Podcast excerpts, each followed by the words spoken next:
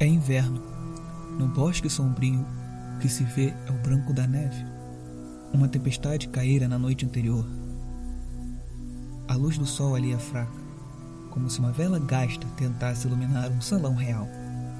O frio é intenso e pouco se vê ou se ouve da vida selvagem sobre as copas das árvores e sobre a neve.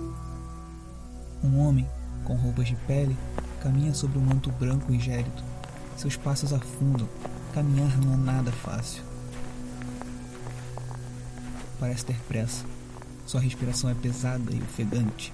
Seu nariz, com uma curva acentuada para baixo, está coberto por uma camada de gelo.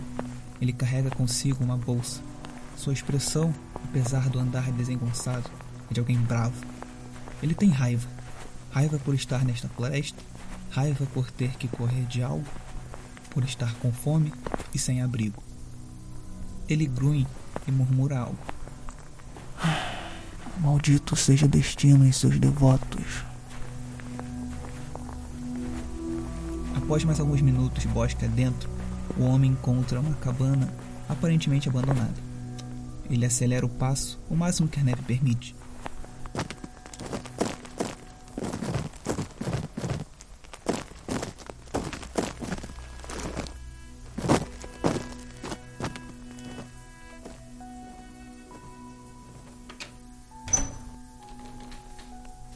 Lugar estava completamente vazio, exceto por uma cadeira tombada no canto.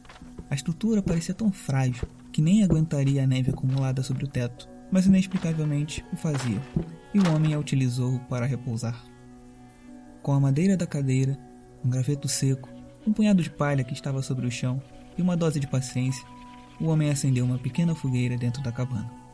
O fogo era baixo e não teria como durar muito tempo, mas ele não pretendia demorar muito. Enquanto se aquecia na fogueira, retirou de dentro de sua bolsa um mapa velho. Balbuciava.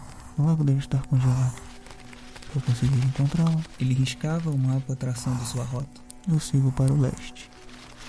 Mais uns dias de viagem, devo encontrar alguma vila com cavalos por aqui. Guardou o mapa e da bolsa veio um caderno pequeno. Havia algumas anotações, palavras soltas e muitos rascunhos de algo que parecia uma esfera de metal com desenhos talhados. Junto dos rascunhos da esfera, palavras como luz, poder, criaturas e maldição. Ele abriu uma página em branco e começou a escrever. Querida mãe, espero que essa carta te encontre bem. Da última vez que te escrevi, eu estava cruzando as montanhas dos monges. A paisagem lá era magnífica. Era outono. Lá fui atacado por arpias e mudou de ideia riscou a última frase. Conheci a cidade de Capri, exatamente como o papai descrevia. Um grande templo agrê e um mercado no centro, que se estende até onde a vista alcança. O suzerano local tentou me capturar, mas ele riscou essa frase também. A jornada agora me levou para o leste. Sinto que estou sendo seguido, mas não sei se por homens ou por criaturas. Tenho medo de usar aquilo de novo e perder o controle. Outra rasura. Mesmo assim, não se preocupe. Sobrevivi a muita coisa encontrarei o templo Merida. Com amor, Yak. Yak fechou o caderno. Enviaria a carta quando tivesse a chance. Quando guardou o caderno na bolsa, uma luz dourada brilhou lá dentro, fazendo o viajante se arrepiar. Junto do brilho, um zumbido ressoava em sua cabeça. Aquilo não parecia significar algo bom.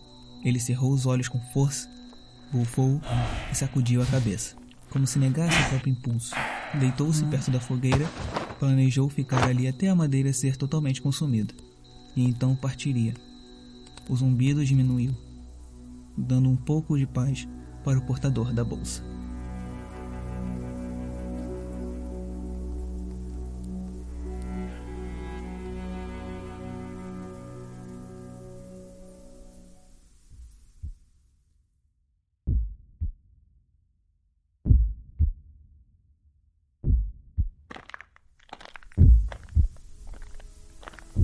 Não sabia bem quantos minutos haviam se passado.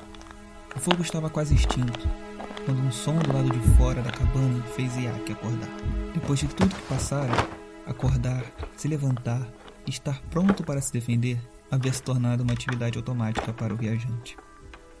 Por isso possuía olheiras bem marcadas havia dias. Em um segundo, Ele estava de pé, tentando ouvir mais alguma coisa.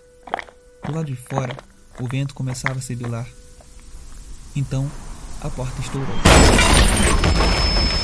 Arremessada para dentro, deixando o vento forte entrar, extinguindo a pequena fogueira. Yak protegeu o rosto com um dos braços e com o outro desembanhou sua faca. Na porta, três criaturas esguias, pele igual a neve, caminhavam lentamente para dentro da cabana. Suas cabeças eram ovais, seus grandes olhos completamente vermelhos. Yak partiu para cima das criaturas e apunhalou o peito de uma delas. A criatura berrou alto e empurrou seu agressor para longe. Ele caiu sentado, próximo à fogueira, agora apagada. O ser de neve, ferido, andou cambaleante para a bolsa que começava a brilhar dourado novamente. Mais uma vez o zumbido. Não vou. Não. Não. Disse Yak para a bolsa. O ser de gelo procurava por algo. Do chão, Yak arremessou uma parte da madeira ainda não queimada na cabeça da criatura que mexia em sua bolsa. Atingida em cheio, cambaleou para trás. Uma das outras duas criaturas avançou sobre Yak, estendeu o braço com garras sobre a sua perna, rasgando sua calça e abrindo um rasgo na sua coxa. A criatura seguinte tentou o mesmo, mas o alvo havia corrido para a bolsa agora no chão. O zumbido aumentava. Yak pegou a bolsa e sobre o ser de gelo ferido, desferiu outro golpe com sua faca na garganta da criatura. A lâmina e seus dedos foram manchados de um líquido viscoso e escuro que vazava pelo ferimento. O zumbido insistia.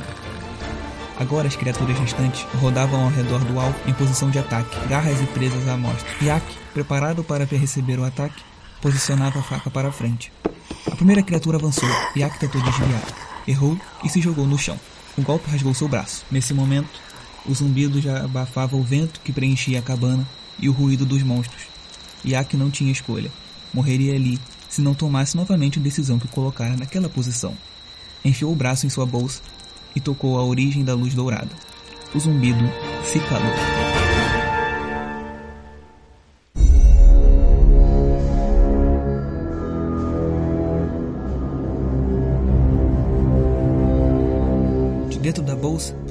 Tentáculos de metal líquido se estenderam pelos braços de Yak. Em frações de segundos, o metal vivo já havia tomado o braço e o peito do viajante. Ele se levantara numa velocidade sobre-humana, agarrara o pescoço da criatura, que antes estava sobre ele e ferira seu braço. Com a mão tomada pelo metal, arremessou-a para cima da outra. Os tentáculos, após cobrirem o corpo do hospedeiro, se moldaram numa armadura completa. Juntas, placas, cota de malha, peitoral, manoplas, capacete e tudo que faria parte da vestimenta de um cavaleiro real. Reluzente como novo, através da grade do capacete, Yak sentiu o poder que emanava do metal novamente. Sentia sua visão ficando turva. Então uma piscada longa. Tudo ficou escuro por um instante. Quando voltou, viu seu braço, com uma espada, cortar o ser de gelo ao meio na horizontal. Seu corpo, mais uma vez, não parecia ser seu. A última criatura corria para fora, outro momento de escuridão. Agora, estava do lado de fora. Já não ventava mais. Seu pé estava sobre as costas da criatura no chão. Segurava uma lança cravada na nuca da criatura e derramava gosma escura enquanto se desfazia em flocos de neve. Escuridão novamente. Yak, ou melhor, o corpo de Yak, vestido de armadura, agora caminhava pela floresta. Ele tentava falar, mas sua boca não se mexia. Acabou. Já passou. Não tem mais ninguém aqui.